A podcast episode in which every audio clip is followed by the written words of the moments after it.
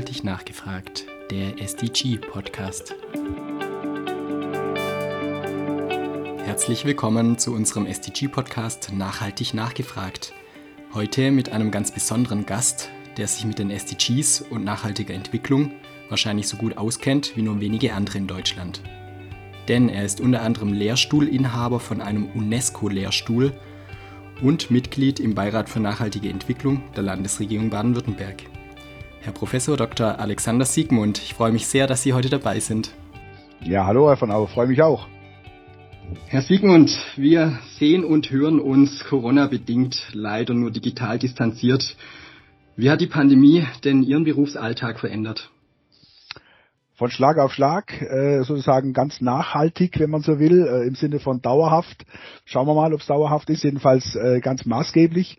Ähm, als es im letzten Frühjahr sozusagen Corona-bedingt losging, äh, hat man noch das Sommersemester ganz normal geplant, analog mit Studenten, die man vor sich sieht, äh, in Seminaren, Veranstaltungen, in Geländepraktika auf Exkursionen und das ist alles natürlich schlagartig äh, mhm. weggefallen, denn wir sehen seit zwei Semestern keine Studierenden mehr und auch keine Schülerinnen und und Schülern unseren äh, Schülerlaboren, mit denen wir auch normalerweise regelmäßig Kurse durchführen. Also mhm. es hat einiges geändert, manches verbessert. Ich muss weniger durch die Gegend fahren und nicht zu einem zwei Stunden Meeting nach Berlin. Ähm, mhm. Aber der persönliche Kontakt, der, der fällt natürlich auf allen, mhm. auf allen Ebenen. Mhm. Die Vereinten Nationen ähm, haben sich im Rahmen der Agenda 2030 und den 17 SDGs ähm, ja das Ziel gesetzt, die Welt bis zum Jahr 2030 grundlegend zu transformieren. Ähm, sehen Sie in der Pandemie denn eher eine Chance oder eher ein Hindernis diesbezüglich? Also man kann und sollte natürlich als Mensch, der immer hoffnungsvoll in die Zukunft blickt, wie ich das bin, äh, in, in, in, jeder, in jeder Krise auch die Chance, die Hoffnung sehen. Ich glaube, ähm, die, die, die Chance, die wir, die wir sehen, ähm, liegt darin, dass man sieht, was denn alles dann relativ kurzfristig geht, wenn denn wirklich alle wollen und in dem Fall müssen. Also wer hätte gedacht, dass äh, eine komplette Hochschule wie die Pädagogische Hochschule Heidelberg in der Lage ist, innerhalb von sechs, sieben Wochen im Frühjahr, im letzten Frühjahr, äh, von analog auf digital umzustellen. Da gab es viele mhm. Kommissionen und viele Sitzungen und Beschlüsse, äh, die manches von dem über Jahre hinweg nicht in dem Maße mhm. auf die Reihe gebracht haben wie Corona, ja. Und man sieht, also äh, wenn es sein muss, dann geht was.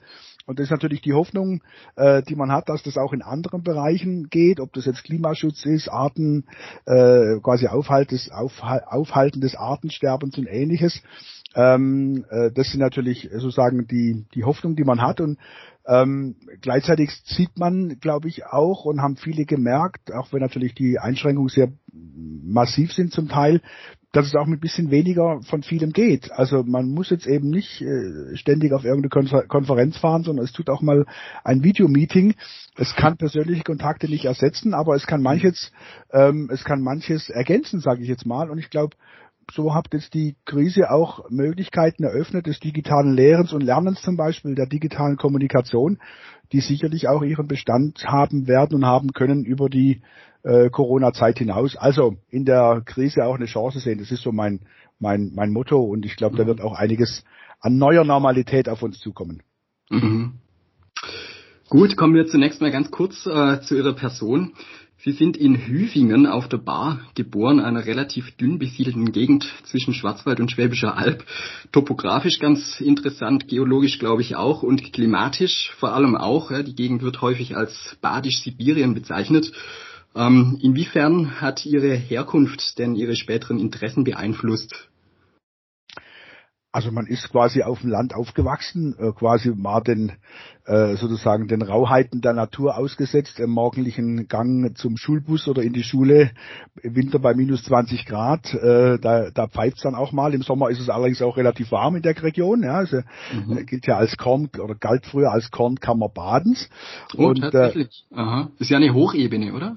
Ist eine Hochebene, wo sich regelmäßig Kaltluftseen bilden, deshalb eben diese tiefen Temperaturen und deshalb eben dieses besondere Klima. Und das hat einem geprägt, das hat man äh, sozusagen tagtäglich erlebt, das äh, Kommen und Gehen dieser Kaltluftseen und der anderen Wetterphänomene. Ja, und äh, das, was das Ganze mit der Natur macht, die Unterschiede, die sich dadurch ergeben, all das prägt irgendwo äh, einen als Menschen in einem kleinen Dorf, wo es äh, damals natürlich weder Smartphone noch sonst irgendwas gab. Mhm. Ähm, da ist man sozusagen darauf angewiesen, aus dem was zu machen, was um einen rum ist. Und das waren eben die Beobachtungen von Land und Leuten, sage ich jetzt mal, ja. Und, und so bin ich, denke ich mal, auch in starkem Maße zur Geografie gekommen, habe dann über das Klima der Bar auch meine Doktorarbeit geschrieben, ein ganz besonderer Raum, der von Köppen, einem großen Klimatologen, damals schon als äh, Kälteinsel sozusagen bezeichnet wurde. Übrigens, Badische Bieren ist eher sozusagen Buchen-Odenwald, äh, die ah, okay. Bezeichnung. Äh, Badische Bieren kommt nicht von der Bar. Aber ah, trotzdem, okay. Kalt ist es da trotzdem. Und ähm, hat das auch irgendwie Ihre Sicht auf Nachhaltigkeit beeinflusst? Also indirekt wahrscheinlich schon und nicht, nicht bewusst, sondern eher unbewusst. Also man ist auf dem Land äh, im kleinen Dorf Fürstenberg, das kennen zwar viele vom Namen des gleichnamigen Biers, das wird aber noch nicht mal in Fürstenberg gebraut, sondern durch die Fürsten zu Fürstenberg in Donaueschingen, aber das Ganze hängt natürlich schon historisch alles zusammen. Ähm, also im kleinen Dorf aufgewachsen, 500 Einwohner und, und hat natürlich äh, sozusagen Mäßigung geübt. Ja, äh, was, was, äh, was ich, äh, was äh, Telekommunikationsanschlüsse betraf, was die Verkehrsverbindung betraf, was viele Dinge betraf, äh, die man sich heute so gar nicht vorstellen kann. Man war einfach mit sich und der Welt äh, oder musste es sein, zufrieden, wie sie ist. Und ja, das steckt ja hinter der Idee von Nachhaltigkeit auch drin. Äh, nur das an, an Ressourcen zu nutzen, was man wirklich sinnvoll braucht, damit für die zukünftigen Generationen noch was übrig bleibt. Jetzt mal ganz flapsig formuliert.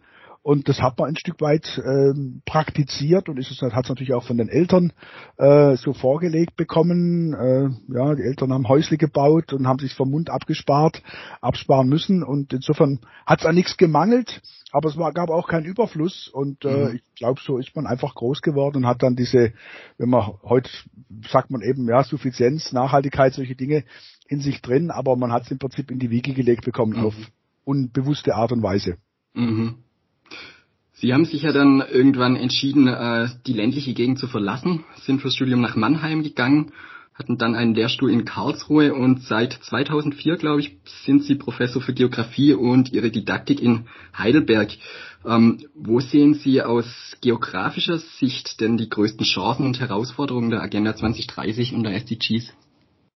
Also zunächst mal habe ich natürlich die die heimische Bar nicht äh, sozusagen bewusst verlassen, sondern da gab es halt keine Uni weit und breit. Wenn man studieren wollte, mhm. muss man woanders hin. So kam ich nach Mannheim, um äh, sozusagen meiner Herzensangelegenheit der Klimatologie, Schrägstrich Geografie nachkommen zu können, habe das Ganze dann eben mit BWL verbunden und ähm, ja, die die grundlegenden äh, quasi quasi das Grundlegende, was die SDGs ausmacht, ist ja, dass sie ganz unterschiedliche Themen adressieren und alle unter dem Aspekt einer nachhaltigen Entwicklung. Und äh, das ist natürlich insofern ganz spannend, weil viele dieser SDGs, und da kommt natürlich dann der Wissenschaftler wieder in einem raus, erstmal in sich nicht widerspruchsfrei sind. Also innerhalb einzelner Sustainable Development Goals, auch als auch vor allem zwischen den einzelnen äh, Sustainable Development Goals, gibt es natürlich sachlogische Zusammenhänge, die nicht immer so ganz zusammenpassen. Also das Ganze ist ja letztendlich entwickelt worden und 2015 verabschiedet auf der Grundlage der Weltentwicklungsorganisation. Ähm, das ist quasi der Hintergrund der SDGs und Entwicklung äh, heißt ja immer auch Fortschritt, heißt auch immer auch grundsätzlich natürlich mehr Energieverbrauch potenziell, mehr Konsum und so weiter, was ja erstmal Grundprobleme von nicht nachhaltiger Entwicklung sind. Insofern mhm haben wir da schon mal im, in der Genese der Agenda 2030 und der SDGs natürlich eine, eine, eine, eine spannende Problematik drin, denn einerseits soll es Entwicklung geben und Fortschritt und den Leuten soll es besser geben, das soll es natürlich auch, nicht nur bei uns, sondern weltweit. Gleichzeitig steht es natürlich häufig dann im direkten Widerspruch zu Leben an Land, äh, Schutz der Artenvielfalt, Leben an Wasser, im Wasser, äh, Schutz der Lebewesen in, in Meeren und Flüssen, äh, Klimaschutz und ähnliches mehr. Ähm, mhm. Und das, das macht die, die Sache natürlich total spannend. Mhm. Sie haben jetzt von Entwicklung und Fortschritt gesprochen, da ist man dann auch schnell beim Wachstum. Glauben Sie, es gibt sowas wie nachhaltiges Wachstum? Ich denke schon. Wenn man aber, man darf Wachstum allerdings meines Erachtens, und da spreche ich jetzt, obwohl ich BWL und VWL studiert habe und auch sogar eine, selber eine kleine Firma äh, sozusagen äh, gegründet habe, also schon mit beiden, beiden im Leben stehe, jetzt sicherlich nicht in irgendeinem Öko-Freak bin oder so. Ähm, man muss es anders definieren als nur über das Bruttosozialprodukt. Mhm. Ja, dann, äh, also Wachstum äh, wird ja bei uns sehr häufig oder eigentlich fast nur bisher auf wirtschaftliches Wachstum, also mehr Umsatz, mehr Gewinn, äh, mehr, mehr Ausschüttung bei Dividenden, mehr Bruttosozialprodukt und so weiter äh, fokussiert auf solche ökonomischen Kennzahlen. Und ich glaube, da muss man ein Stück davon weg. Die sind natürlich schon wichtig. Ja, es macht jetzt keinen Sinn zu sagen, wir, wir, wir, wir, so sagen, wir wollen kein wirtschaftliches Wachstum mehr und keine, keine Weiterentwicklung von, von Technik und so weiter, von Technologie. Ähm, das wird sicherlich nicht die sinnvolle Lösung sein.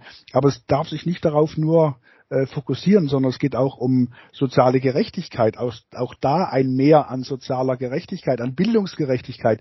Das sieht man jetzt wieder in Corona-Zeiten, ja, wie unterschiedlich sind die Ausgangsbedingungen für unterschiedliche Schülerinnen und Schüler, je nachdem, welche, aus welchem Elternhaus sie kommen, welche technische Ausstattung sie haben, wie sehr sie am Distanzunterricht teilnehmen können oder nicht. Und es geht natürlich um die ökologische Tragfähigkeit. Also wenn wirtschaftlicher Fortschritt im Sinne von äh, Umsatz, Gewinnsteigerung und so weiter äh, einseitig zu Lasten von ähm, von Umweltproblemen geht und nicht die quasi ökologische Gesamtrechnung ähm, quasi beglichen wird, dann ist natürlich wirtschaftlicher Wachstum, ist natürlich Wachstum nicht nachhaltig. Insofern braucht der Wachstumsbegriff eine, eine komplexere Definition mhm. und äh, mhm. da arbeiten ja viele Institutionen dran. Mhm. Vielleicht nochmal zur äh, spezifischen Sicht eines Geografen ja, auf die SDGs. Man sagt ja häufig, die Geografen, die haben von alles Ahnung, aber von nicht so richtig. ähm, besitzt die Geografie als Fach Ihrer Meinung nach denn eine besondere Verantwortung gegenüber der Agenda 2030 oder einzelnen SDGs vielleicht? Also nicht eine besondere Verantwortung, sondern auch eine besondere Kompetenz.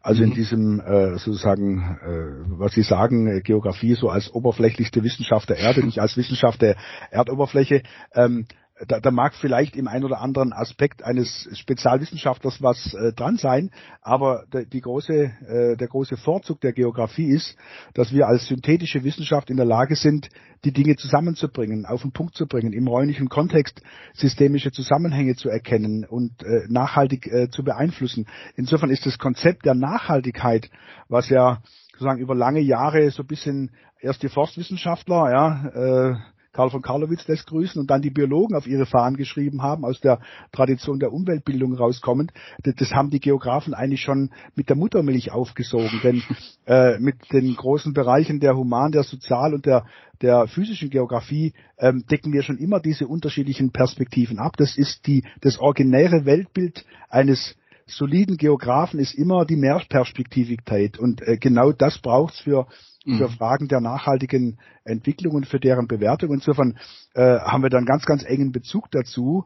Und äh, wenn man so will, als moderierende Wissenschaft sind wir in der Lage, die dafür notwendigen äh, disziplinären Kompetenzen und, und, mhm. und, und, und fachdisziplinären Hintergründe auch so interdisziplinär zusammenzubringen und zu moderieren, dass auch wirklich äh, aus eins plus eins mehr als zwei wird. Sprich, mehr nachhaltige Entwicklung und mehr Bewusstsein dafür. Und das gilt sowohl für die für das Fach Geografie, für die Disziplin im Sinne von von Planungs- und äh, und Entwicklungsprozessen, aber natürlich auch für das Schulfach Geografie, wo es darum geht, diese diese Systemkompetenz also das, das Verständnis von Zusammenhängen auf unterschiedlichen Skalenebenen bereits äh, jungen Schülerinnen und Schülern auf den Weg zu bringen, geben. Mhm. Das ist ein gutes äh, Stichwort. Sie sind ja unter anderem auch, unter anderem auch ähm, Pädagoge und Didaktiker. Wie muss denn Bildung oder wie müssen Lehr-Lernprozesse aufgebaut sein, damit nicht nur Wissen aufgebaut wird, sondern auch nachhaltiges Verhalten im weitesten Sinne? Das ist natürlich ein dickes Brett, äh, was jeder aus seiner eigenen Erfahrung kennt. Wie oft sagen wir, gerade zum Jahreswechsel, ich sollte, ja, ich sollte mehr Sport machen, ich sollte weniger trinken, ich sollte nicht mehr rauchen, ich sollte dies und jenes. Äh, und dem, was dann tatsächlich bei rauskommt, ja, das kennen wir alle. Also dieser ähm, dieser, dieser Gap, dieser Spagat zwischen dem, was wir wissen und dem, was wir tun, der ist immer groß. Vor allem, wenn das, was wir tun sollen, äh, sehr an das geht, was wir liebgewonnen haben. Ja? Also zwischen gibt's ja, muss man ja den Spruch, den man sonst immer hatte, sie wissen nicht, was sie tun, umkehren in, sie tun nicht, was sie wissen. Denn wir, mhm. wir wissen vieles äh, von dem, was gut wäre für uns selber, für die Umwelt, für die Nachhaltigkeit. Bloß wird es häufig nicht getan, weil mit vielen Dingen, nicht mit allen, mit vielen Dingen ist, muss man natürlich sozusagen seine Komfortzone verlassen. Also das gemütliche Sofa, jetzt mal bildhaft gesprochen, muss man verlassen, um auf äh, mal sich auf andere Wege zu begehen, die vielleicht nicht schlechter sind. Ich habe da immer äh, das Lied von Silvermond im Kopf, ich will es nicht vorsingen, aber der Titel heißt, es reißt sich besser mit leichtem Gepäck. Äh, ja, wer so ein bisschen Musik, äh, die aktuelle Musikszene kennt, der, der kennt das Lied und hat's im Ohr. Äh, und es ist tatsächlich so. Also man, man braucht nicht zehn Paar Hosen im Schrank, man braucht nicht äh, 15 Paar Schuhe im Schrank, äh, wenn man im Endeffekt nur drei oder vier davon anzieht, drei oder vier Paar. Ähm, und genauso ist es. Man, manchmal reicht es schon, über sich selbst zu reflektieren, was wirklich der Kern dessen ist, was einen ausmacht, was einen bereichert. Und wenn man das den, den jungen Menschen, und da fange ich in der Schule an und im Kindergarten schon bis hin zu den Studierenden und Auszubildenden, wenn man, wenn man das den Menschen versucht, so ein Stück weit jeder im Rahmen seiner Möglichkeiten auf den Weg zu geben, zu selber zu reflektieren, brauche ich das jetzt wirklich oder bin ich nur angehalten, durch soziale Netze, durch soziale Gewolltheit bestimmtes zu erreichen zu wollen, dann glaube ich, haben wir schon vieles gewonnen. Und das macht dann den Unterschied aus und den eigentlichen Sprung vom Wissen, denn Wissen ist vieles da und es wird auch vermittelt und in vielen Projekten auch zum Klimaschutz und anderen nachhaltigkeitsrelevanten Themen. Es wird trotzdem noch zu relativ zu wenig getan. Das sehen wir ja tagtäglich äh, an vielen Ecken und Enden, weil eben ja der eigene Komfort, der eigene Schweinehund sozusagen dem häufig ein Stück weit entgegensteht. Mhm. Wir haben schon ein paar Mal äh, das Stichwort Schule gebracht. Sie sind ja quasi auch ähm, von Ihrer Berufsbiografie her ein Experte für das SDG 4, hochwertige Bildung. Ähm, ein Unterziel des SDG 4, das äh, Ziel 4.7 heißt Bildung für nachhaltige Entwicklung, steht noch ein bisschen mehr drin, aber ähm, allein schon der Begriff Bildung für nachhaltige Entwicklung, geht es überhaupt? Es gibt ja auch ähm, sowas wie den Beutelsbacher Konsens, wo man sagt, äh, es gibt ein Überwältigungsverbot, man muss auf jeden Fall ähm, Themen auch kontroversitär unterrichten und so weiter. Also Bildung für etwas, funktioniert das? ohne zu überwältigen? Ja, äh, ab, absolut. Beutelsbacher Konsens ist natürlich ein, ein, ein wichtiges Gut und in, der in, übertragen auf den Hochschulbereich ist es Freiheit von Forschung und Lehre. Wir, hatten vor kurzem hatte ich ein Gespräch mit der Präsidentin, Präsidentin der deutschen äh, Forschungsgemeinschaft, die Frau Professor Becker, und da haben wir das Thema natürlich auch angebracht und dann meinte sie, ja, aber mit Forschungsfreiheit und so, da kann man das nicht, ähm, da kann man das, das ist nicht so in Einklang zu bringen, das ist äh, Indoktrinierung und äh, themische Spezifizierung. Und dann habe ich gemeint, und das würde ich eben auch auf den Beutelsbacher Konsens sehen, es gibt Rahmenbedingungen, ähm, die überhaupt Freiheit von Forschung und Lehre oder überhaupt äh, sozusagen wertfreie Bildung erst ermöglichen. Und das ist sozusagen den Rahmen, den wir alle brauchen, nämlich eine äh, lebenswerte und belebbare Welt.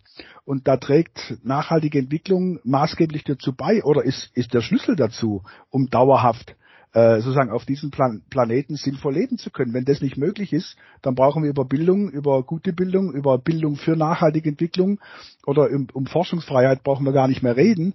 Und wir sind ja gerade so ein Stück weit an der Corona-Krise, die jetzt nicht explizit ein, äh, nur eine Frage von nicht nachhaltiger Entwicklung ist, aber da spielt sicherlich sowas auch mit rein, wie, wie schnell ähm, grundsätzliche Dinge in Gefahr geraten, wenn wir nicht äh, auf unseren Planeten, das klingt jetzt sehr pathetisch, aber auf unseren Lebensraum, auf unsere Umwelt äh, Acht geben, auf die mhm. soziale Gerechtigkeit und all das. Insofern würde ich jetzt sagen, um nochmal die Frage konkret zu beantworten, ich glaube, ähm, dass Aspekte einer nachhaltigen Entwicklung überhalb oder oberhalb sozusagen eines Beutelsbacher Konsenses insofern stehen, als es nicht jetzt ein Thema ist, was man in irgendeiner Form thematisiert und, mhm. und in irgendeiner Form indoktriniert oder so, sondern dass es ein Paradigma ist, was die Grundlage dafür schafft, um überhaupt jetzt und in zukünftiger, äh, zukünftigen Generationen überhaupt Bildung näher bringen zu können. Mhm. Das ist der Rahmen für alles. Mhm. Gut, seit 2016 sind Sie auch Inhaber eines UNESCO-Lehrstuhls. Ich glaube, insgesamt gibt es 13 in Deutschland. Was ist denn ein UNESCO-Lehrstuhl und welches Ziel verfolgt die UNESCO damit? Also UNESCO-Lehrstuhl, die ist eine Auszeichnung, die man sozusagen für ja, äh, intensive jahrelange Arbeit im Sinne der UNESCO-Ziele ähm, aus, als Auszeichnung bekommt und gleichzeitig ist es Ansporn dafür, sich diesen Zielen der UNESCO, äh, und da geht es nicht nur um die nachhaltige Entwicklung, sondern um viele andere Ziele, die die UNESCO verfolgt, ähm, äh, sozusagen sich nachhaltig diesen Zielen zu, äh, zu widmen. Und insofern ist es gleichermaßen eine Auszeichnung wie, wie eine Verantwortung äh, für die Zukunft, das noch intensiver zu tun. Man kriegt auch so eine Auszeichnung nicht äh, quasi auf Lebzeit oder so, ist nicht wie ein Orden, sondern man kriegt äh, diese Auszeichnung als UNESCO-Lehrstuhl für vier Jahre, äh, verbunden mit einer konkreten Agenda Agenda, was man in den vier Jahren erreichen will. Und äh, nach vier Jahren wird dann evaluiert, äh, sind die Ziele erreicht worden, äh, welche wurden nicht erreicht, warum nicht? Und kann den Antrag stellen, dass das Ganze dann weitergeht. Jetzt gerade haben wir, insofern sind Sie einer der Ersten, die es davon erfahren, tatsächlich diese vier Jahre Zwischenevaluation erfolgreich mit Bravour überstanden, haben großes Lob von UNESCO, UNESCO bekommen und haben vier weitere Jahre die Möglichkeit, hm, als UNESCO-Lehrstuhl als UNESCO-Lehrstuhl zu arbeiten. Ja, was, das Ganze, wie gesagt, ähm, ist nicht mit Geld verbunden, äh, mhm. vielleicht mit Ruhm und Ehre, das mag sein, äh, das mag jeder so sehen, wie er es wie er's sieht. Es ist, wenn man so will, ein Stück weit eine Selbstverpflichtung äh, im, im Sinne der Ziele der UNESCO zu agieren und der Gegenwert ist natürlich das Netzwerk, das die UNESCO bietet, die Kontakte. Äh, natürlich hilft auch das Logo der UNESCO auf dem Briefkopf hier und da mal ein bisschen äh, Türen etwas mehr oder schneller zu öffnen, als das sonst als normaler Lehrstuhl an einer kleinen Hochschule der Fall wäre. Aber ähm, äh, es ist jetzt nichts, was substanziell im Sinne von, von ähm, Ressourcen oder so unmittelbar äh, zu Buche schlägt. Aber man, man kann was damit machen, sagen wir es mal so, wie man aus vielen Dingen im Leben was machen kann. Ähm, sind Sie dadurch dann auch an Planungsprozessen in irgendeiner Art äh, beteiligt, also gerade was die SDGs betrifft? Also man hat schon vielfältige Möglichkeiten, wird da auch mitunter entweder von der deutschen UNESCO-Kommission oder von der UNESCO in Paris direkt angefragt, ähm, in bestimmten äh, Kontexten, wo die eben Expertenrat brauchen, ähm, sich mit einzubringen. Ja, die UNESCO-Lehrstühle, es gibt ja davon etwa 700 weltweit. In mhm. Deutschland sind es äh, 14 inzwischen. Ähm, gel gelten ja als äh, sozusagen oder sind definiert so als Art Thinktanks zu unterschiedlichen Themenbereichen. Mein UNESCO-Lehrstuhl ist spezialisiert auf den Bereich Erdbeobachtung und Geokommunikation mit Schwerpunkt Welterbestätten und Biosphärenreservate. Und es gibt eben andere UNESCO-Lehrstühle, die haben ganz andere äh, Schwerpunktthemen. Und im Rahmen dieser Themen wird man eben dann häufig eingeladen und äh, in, an bestimmten äh, Consulting-Prozessen, an Beratungsprozessen der UNESCO mitzumachen, an Umfragen äh, sich zu beteiligen, einfach um sozusagen die wissenschaftliche Grundlage der, äh, der Arbeit der UNESCO auch zu erweitern. Mhm.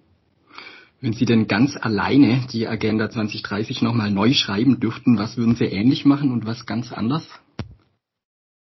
Ja, Herr von Au, das ist natürlich eine, schwierige Frage, äh, die Sie mir da stellen. Äh, soll ich quasi innerhalb von, von zwei Minuten das reviewen und äh, im Zweifel neu schreiben, was über mehrere Jahre von UNESCO und anderen Organisationen quasi entwickelt wurde.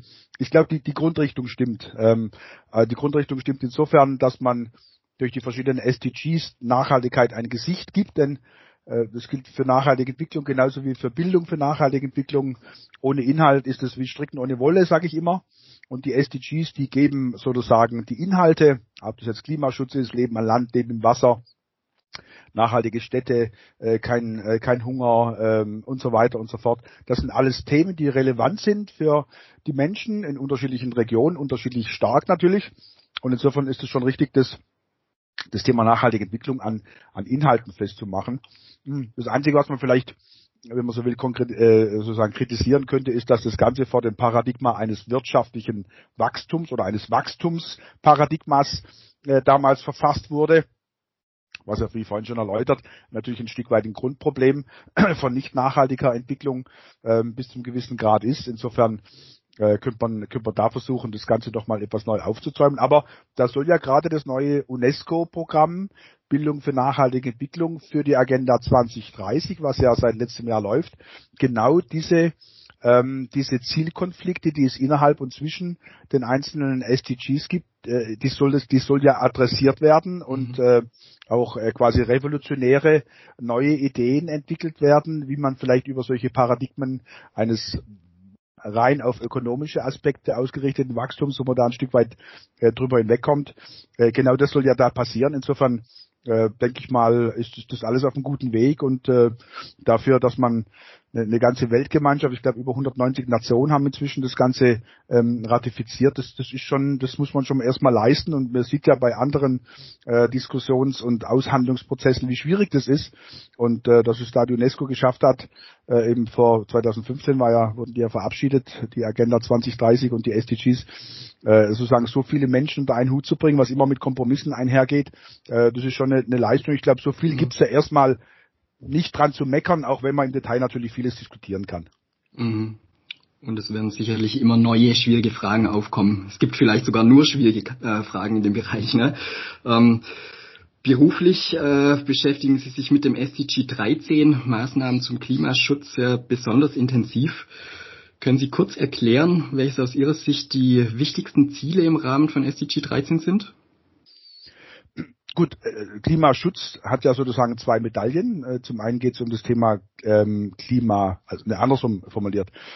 Klimawandel hat ja sozusagen zwei Seiten einer Medaille, nämlich zum einen Klimaschutz, also das Vermeiden oder Verringern von einem weiteren äh, zusätzlichen sozusagen äh, aus dem Ruder gleiten des äh, weltweiten Klimasystems mit all den damit verbundenen Folgen. Und das andere sind äh, Klimaanpassungsmaßnahmen, also was an Maßnahmen jetzt schon vollzogen werden muss, um sich an die inzwischen unvermeidbaren Folgen des Klimawandels anzupassen. Das sind ja sozusagen die zwei Seiten äh, der, der Medaille. Und da geht es natürlich neben den Fragen von entsprechenden Klimaszenarien und fachlichen Analysen der äh, Beurteilung der regionalen Folgen und möglicher Anpassungsstrategien, Klimaschutzmaßnahmen, natürlich auch um die, um die Aufklärung und Sensibilisierung der dafür notwendigen Menschen. Äh, denn äh, ob Klimaschutz oder Klimaanpassung, äh, es funktioniert nie, ohne dass Menschen sich daran beteiligen in der Umsetzung. Ähm, und insofern kann man nicht früh genug anfangen, auch schon junge Menschen, Schülerinnen und Schülern, Auszubildenden, Studierenden, Referendarinnen, Referendaren, ähm, das Thema näher zu bringen, damit das Bewusstsein für die Relevanz der Thematik da ist und die Bereitschaft, ähm, auch sich entsprechend zu engagieren und äh, bei der Umsetzung von Klimaschutz und Klimaanpassungsmaßnahmen ähm, äh, sich zu beteiligen. Mhm. Was genau tun Sie denn da an der Hochschule mit Ihren Studierenden, um dieses Ziel 13 zu verfolgen?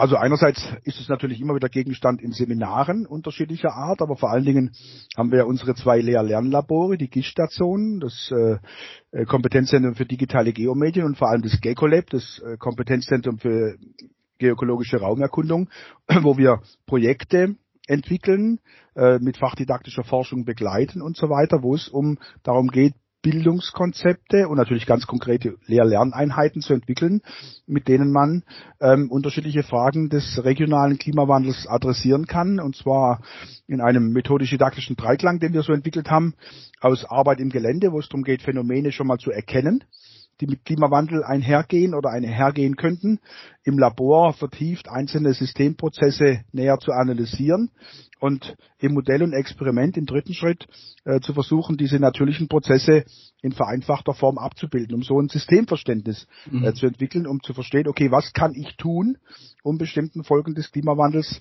äh, sozusagen äh, zu begegnen. Einerseits im Hinblick auf Klimaschutz, andererseits im Hinblick auf äh, auf Klimaanpassung. Und da sind eben auch Studierende eingebunden, sei es als studentische Hilfskräfte, sei es über Abschlussarbeiten oder sei es eben auch mal als Thema eines Seminars, wenn es dann um zum Beispiel, äh, wie, wie vor kurzem, äh, um das Thema Streuobstwiesen äh, geht und deren ökologische Funktion und mögliche Aufwertung, äh, auch in Zeichen des Klimawandels. Mhm. Das heißt ja häufig, dass Klimaschutz unter anderem deshalb so schwierig sei, weil die Leute vor der eigenen Haustüre, zumindest in Mitteleuropa, ähm, keine Veränderungen wahrnehmen und deshalb keinen Handlungsbedarf sehen. Dabei gibt's ja eigentlich jede Menge zu beobachten vor der eigenen Haustür, oder? In Sachen Klimawandel? Das ist ja das sozusagen das Problem des Klimawandels an und für sich oder anderer sehr langfristiger äh, Prozesse. Also kommen wir nochmal zurück auf Corona. Corona hat man relativ schnell gesehen, okay, da tut sich was, die Krankenhäuser werden voll, äh, die Betten äh, sozusagen, die Bettenkapazitäten sind bald ausgeschöpft. Das ist ein sehr kurzfristiges Ereignis, wo man direkt sieht, dass sich was tut, was Negatives tut und man nach und nach auch wusste, was ist zu tun, Abstand halten, Masken tragen und so weiter. So einfach ist es beim Klimawandel nicht. Er ist sehr viel weniger unmittelbar sichtbar, weil er sehr viel schleichender äh, sich im Normalfall vollzieht und weil er vielleicht zumindest vordergründig sich nicht so unmittelbar in unser, äh, auf unser Leben auswirkt, zumindest bisher noch nicht in Mitteleuropa. In anderen Regionen ist es schon mal anders. Aber, wie Sie richtigerweise sagen, Herr von Au, man, man kann, wenn man genau hinschaut, auch hier und bei uns heute schon viele äh, Phänomene in der Natur sehen, die mit Folgen des Klimawandels einhergehen. Jetzt muss man natürlich vorsichtig sein. Nicht jeder trockene Sommer, nicht jedes Starkniederschlagsereignis ist erstmal Klimawandel, sondern ist erstmal ein Extremwetterereignis. Aber solche Ereignisse, die werden zunehmen und das ist ja das mit dem wir bei uns in Mitteleuropa zu rechnen haben. Mhm. Ähm, das Problem ist weniger, dass die Temperaturen im Durchschnitt um zwei, drei Grad steigen. Das ist schon schlimm genug, sondern die Zunahme der Wetterextreme. Also extrem trockene Sommer wie 2018, 19, dann äh, Starkniederschlagsereignisse mit äh, Hochwasserrisiken, äh, dann auch mal eine Kältewelle. Auch das äh, äh ist durchaus Teil vom Klimawandel, diese Extreme, die eben äh, durchaus zunehmen und ähm, das macht den Menschen sozusagen die Probleme und unserer Infrastruktur weil wir eigentlich auf sowohl im persönlichen Umfeld, da sind wir wieder beim äh, bei der gemütlichen Couch, bei der Komfortzone, als auch als Gesellschaften ähm, auf möglichst stabile Umweltbedingungen getrimmt sind. Ja, je stabiler die Umweltbedingungen sind, desto besser können sich die Dinge einregeln und je mhm. mehr so ein System aus der Ruhe gebracht wird, ähm, umso mehr muss es agieren und äh, kann natürlich auch in den neuen Zustand geraten, der vielleicht sogar ein besserer Zustand ist, das weiß man nicht, aber äh, zumindest ist es mit Unwägbarkeiten äh, verbunden. Und wie gesagt, diese Phänomene, die kann man ähm, draußen schon sehen und wir machen das mit unseren Schülerinnen und Schülern, auch mit den Studierenden. Wir gehen zum Beispiel in den Wald, ja, einen naturnahen Wald hier vor den Türen, Toren von Heidelberg und schauen uns an, was wächst denn da so an Bäumen, die so 20, 30, 40 Meter hoch sind. Also die Bäume, die vor 40, 50 Jahren gepflanzt oder wurden oder natürlich aufkamen. Und was wächst denn so an, an, an Jungwuchs? Und da sieht man eine ganz massive Artenverschiebung, ja, hin zu Lärme, Wärme und Trockenheits, wärmeliebenden und trockenheitsresistenteren Arten. Und mhm. ähm, da sieht man schon Klimawandel so langfristig und langwierig er und äh, sozusagen langsam er auch verläuft. Da sieht man Veränderungen und äh, darauf aufmerksam zu machen, da das Auge zu schulen, das ist quasi eine unserer Aufgaben als, Aufgaben als Abteilung Geografie. Mhm.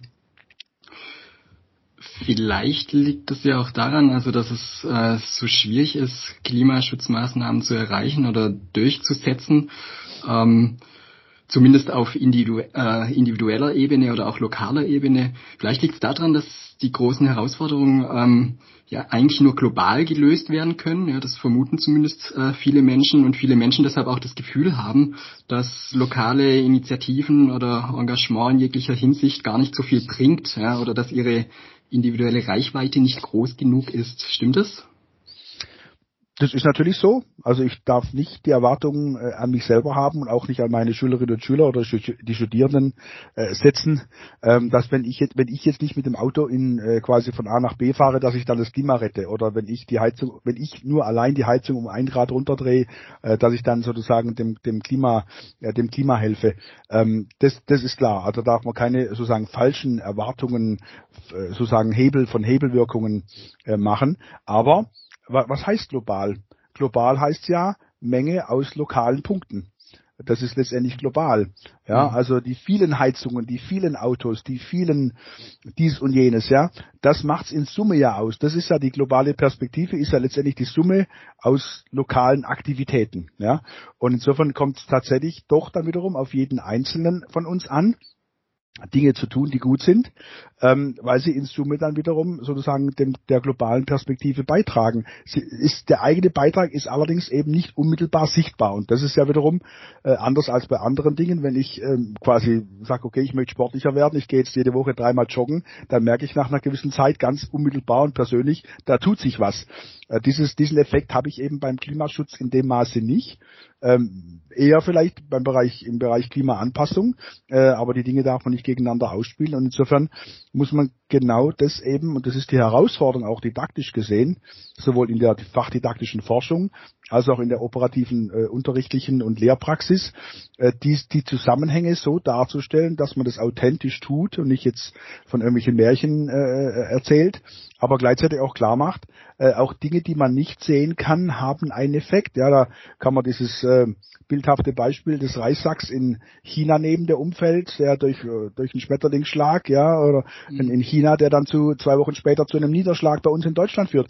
Das ist im Sinne von äh, von Fuzzy Logic ist es tatsächlich ist es tatsächlich so und so muss man auch die unterschiedlichen Ebenen von der globalen bis mhm. hin zur lokalen Ebene sehen, die interagieren mit anderen, nicht äh, untereinander und miteinander, nicht immer direkt unmittelbar wahrnehmbar und sichtbar, aber sie tun es.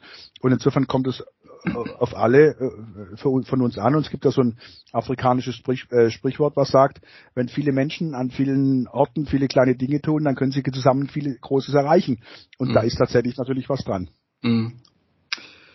Gibt es denn ähm, Dinge, die Sie sich im Bereich der Hochschulpolitik wünschen würden, damit SDG 13, aber vielleicht auch andere ähm, SDGs besser verfolgt werden könnten? Hm. Also generell wäre es aus meiner Sicht wünschenswert und da haben, hat es der neue äh, Hochschulfinanzierungsvertrag des Landes zumindest schon mal einen Schritt in die richtige Richtung getan. Ähm, Hochschulen müssen natürlich nicht nur Orte von Forschung und Bildung und Lehre sein, wo über Nachhaltigkeit, über nachhaltige Entwicklung und so weiter berichtet wird, sondern sie müssen auch selber äh, sozusagen Vorbild sein, sich auf den Weg machen im Sinne eines Whole Institutional Approaches ähm, be besser und nachhaltiger zu werden. Ja, und das fängt bei vielen kleinen Dingen an, wie wie äh, sozusagen von wie Pendlerverhalten äh, von Studierenden, von Mitarbeiterinnen und Mitarbeitern, äh, Energieverbrauch und und und äh, Konsum, Mensaessen. Da gibt es viele viele Handlungsthemen.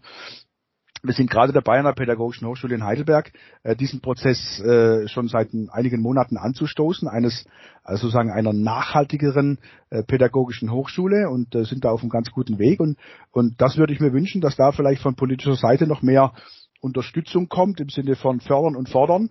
Ähm, mhm. In den neuen äh, Rahmenverträgen mit den Hochschulen zu, zu deren Finanzierung steht das Thema Klimaschutz mit drin äh, insbesondere auf Initiative von Friday for Future, die auch mit uns in Kontakt waren in dem äh, Zusammenhang, ist es sicherlich mit aufgenommen werden, dass also Hochschulen dazu beitragen sollen. Aber Klimaschutz ist ja nicht Nachhaltigkeit, sondern Klimaschutz, Klimawandel ist ein nachhaltigkeitsrelevantes Thema, ein sehr wichtiges, was mit vielen anderen Themen äh, in Verbindung steht, aber nicht das einzige. Insofern würde ich mir wünschen, äh, von politischer Seite, dass man den Hochschulen, die Hochschulen noch mehr als ja, Reallabore sieht, ähm, wo solche Fragen der nachhaltigen Entwicklung und der Adressierung unterschiedlicher SDGs noch viel stärker ähm, quasi auch als Institution im Mittelpunkt gebracht werden könnten und sollten, unabhängig jetzt mal von Forschung und Lehre, die natürlich auch äh, sich mit anderen Themen beschäftigen muss und soll, als nur mit Fragen der Nachhaltigkeit. Aber ähm, dieses Grundparadigma einer nachhaltigen Entwicklung, wie vorhin ja schon beim Beutelsbacher Konsens äh, angesprochen, das ist etwas, was aus meiner Sicht sozusagen jenseits von Forschungsfreiheit steht, sondern ist Grundlage dafür, dass diese Forschungsfreiheit äh, und überhaupt das, was wir an Hochschulen tun, auch noch in den nächsten Jahren und Jahrzehnten so getan werden kann, wie wir es bisher tun. Mhm. Jetzt haben Sie gerade äh, die Bewegung Fridays for Futures erwähnt. Ähm, welchen Einfluss haben denn solche Bewegungen? Also in, auf der Ebene der Hochschulpolitik? Mehr als man denkt. Ähm, also wenn man gesehen hat, ähm, bis Corona dann das Thema sozusagen Nummer eins auf der Agenda wurde, der medialen, äh, war das ja wirklich ein, ein, ein regelmäßiges äh, Thema in den Medien und die haben es ja bis hin zur Bundeskanzlerin geschafft und bis in andere Bereiche hinein auch.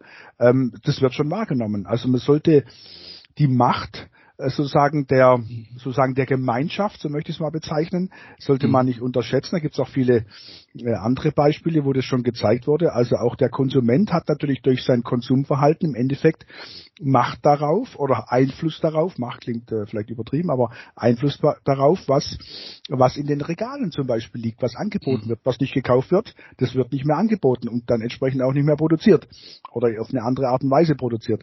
Also insofern hat das schon einen sehr großen Nachhall gehabt, äh, was hier äh, Greta Thunberg sozusagen und die daraus resultierenden Bewegungen, Fridays for Future, Scientists for Future, da gibt es ja inzwischen viele For Futures, ähm, äh, quasi tatsächlich gemeinsam auf die mhm. Beine gestellt haben. Und ich bin mir, bin mir sehr sicher, wenn äh, die Corona-Thematik dann irgendwann mal wieder hoffentlich so ein Stück weit abebbt, dann mhm. wird das Thema äh, Klimaschutz, Klima, ähm, Klimaanpassung wieder, wieder wirklich ganz zentral auf die Agenda kommen, weil dieses Thema, das ist nicht vom Tisch, das ist nur gerade überdeckt durch ein akuteres Problem, was wir gerade äh, haben. Und ich habe vor kurzem eine äh, Karikatur, Karikatur gesehen, da stehen zwei Menschen am Strand und schauen so aufs Meer hinaus und sehen da so eine große Tsunamiwelle auf sich zukommen und da das, da steht drauf Corona, ja.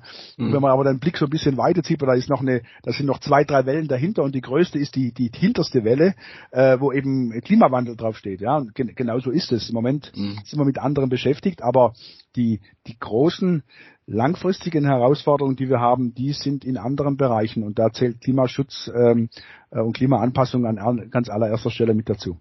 Mhm. Es gibt ja teilweise auch ähm, initiiert quasi durch die Bewegung, die Sie gerade angesprochen haben, ähm, verschiedene nationale und auch internationale Hochschulnetzwerke im Bereich der SDGs, aber auch lokale Partnerschaften, ja, zum Beispiel zwischen Hochschulen und, und äh, städtischen Einrichtungen. Auf welcher Ebene müsste denn noch mehr passieren für die große Transformation in Anführungsstrichen? Hm. Also erstmal die Interaktion zwischen diesen unterschiedlichen Bereichen. Das findet viel zu wenig statt meines Erachtens, weil ähm, Schule ist äh, quasi Schule, Hochschule ist Hochschule, Kommunen sind Kommunen. Ähm, da gibt es häufig äh, aus meines Erachtens zu wenig Austausch zu wenig Kenntnis dadurch von den Problemen des anderen, die man gemeinsam vielleicht viel besser angehen könnte. Also gerade ähm, der Austausch zwischen Hochschulen, wo eben Wissen generiert wird und äh, äh, auch sozusagen optimiert werden kann und dem, was im realen Leben passiert, das ist ja nicht unbedingt immer gegeben, ja, weil man sich als Wissenschaftler eben äh, erstmal die, das Problem selber sucht, was man dann anschließend bearbeitet. Äh, Im Sinne einer nachhaltigen Entwicklung wäre natürlich wichtig und auch spannend für die Wissenschaft äh, zu sehen, wo sind denn reale Probleme, die eine Kommune hat, die eine Schule hat, die andere Bereiche äh, aufweisen und wie kann man mit seinem wissenschaftlichen, mit seinen wissenschaftlichen Erkenntnissen dazu beitragen, an diesem Problem äh, zu arbeiten. Ähm, das darf natürlich nicht nur passieren. Ja, es braucht auch Grundlagenforschung, es braucht auch äh, die, die Freiheit, äh, in der Forschung auch mal ganz andere Dinge zu tun und nicht jetzt nur zielgerichtet ein bestimmtes Problem zu lösen. Ist schon ganz wichtig. Aber warum nicht auch das tun? Und äh, da würde ich mir eben mehr Offenheit von allen Beteiligten, nicht nur von den Hochschulen, sondern auch umgekehrt ähm, von anderen Bereichen wünschen, auch gerne auch auf Hochschulen zuzukommen mit ihren Fragen, Anforderungen und so weiter. Das ist sicherlich eine wichtige, eine wichtige Geschichte. Und es muss natürlich auch und das ist im Wissenschaftsbereich natürlich nach wie vor ein großes Problem. Das Thema Nachhaltigkeit muss auch einen wissenschaftlichen Wert haben.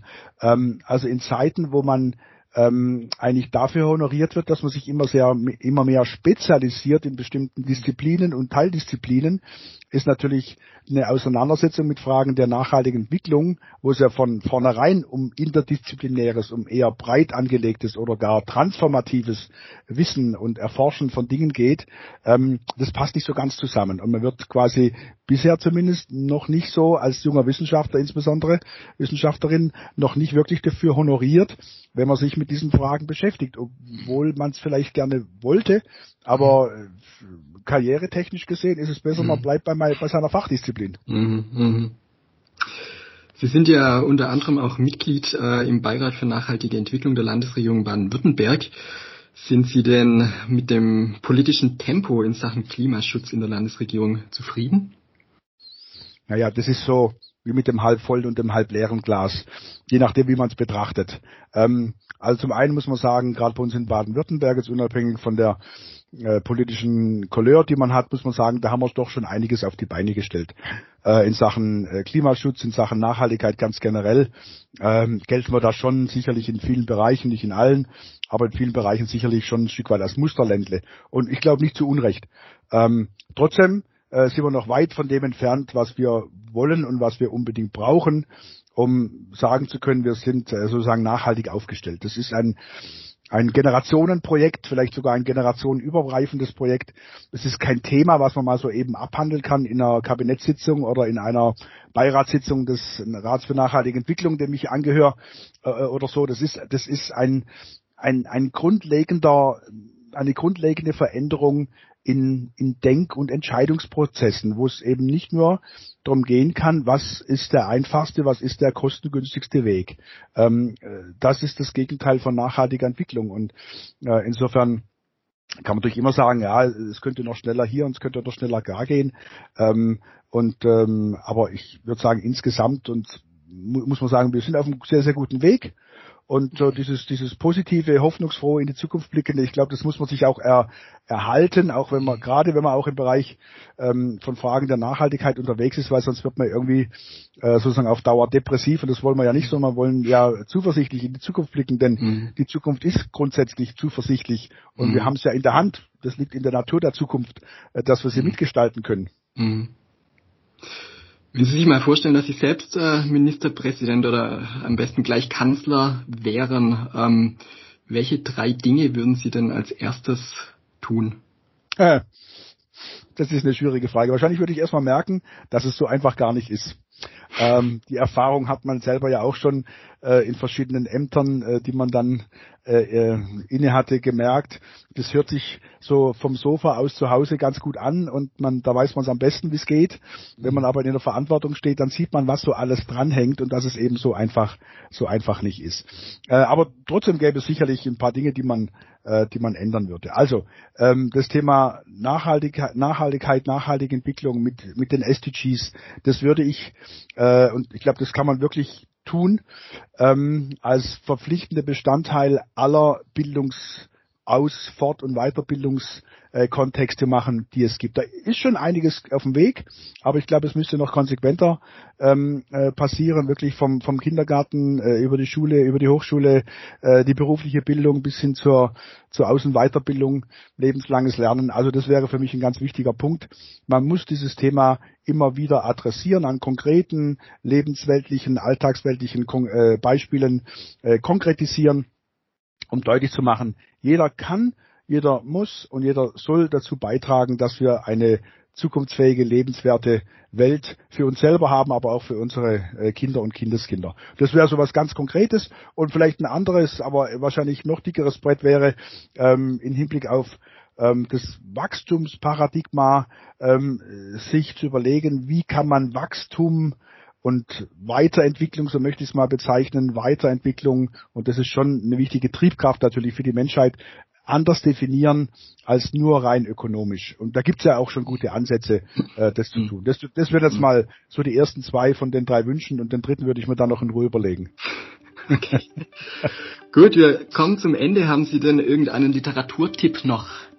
Für unsere Hörerinnen, Hörerinnen Da gibt's natürlich viele. Ähm, die aktuelle Roadmap zur Umsetzung der, des neuen UNESCO-Programms äh, Bildung für nachhaltige Entwicklung für die Agenda 2030. Äh, das ist natürlich äh, was, was man sich mal gern anschauen könnte, aber vielleicht ein bisschen konkreter und handfester, äh, vielleicht ja ein bisschen näher am eigenen, an dem eigenen Lebensumfeld dran, wäre das Buch von meinem Kollegen Thomas Vogel, Professor für Berufspädagogik hier bei uns an der Pädagogischen Hochschule Heidelberg.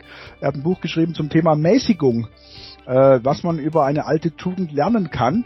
Und das ist ein ganz, ganz spannender Tipp, denn äh, Mäßigung, das wird man dann in dem Buch lesen, ähm, ist es nicht etwas, wo man sich selber geißelt und, und archaisch leben muss und äh, einschränkt. Das hängt ja so dem, äh, der, den Fragen von Nachhaltigkeit und so weiter immer so ein bisschen an, so immer so dieses träge, tröge, Verzicht auf und so weiter. Nee, es ist Gewinn von.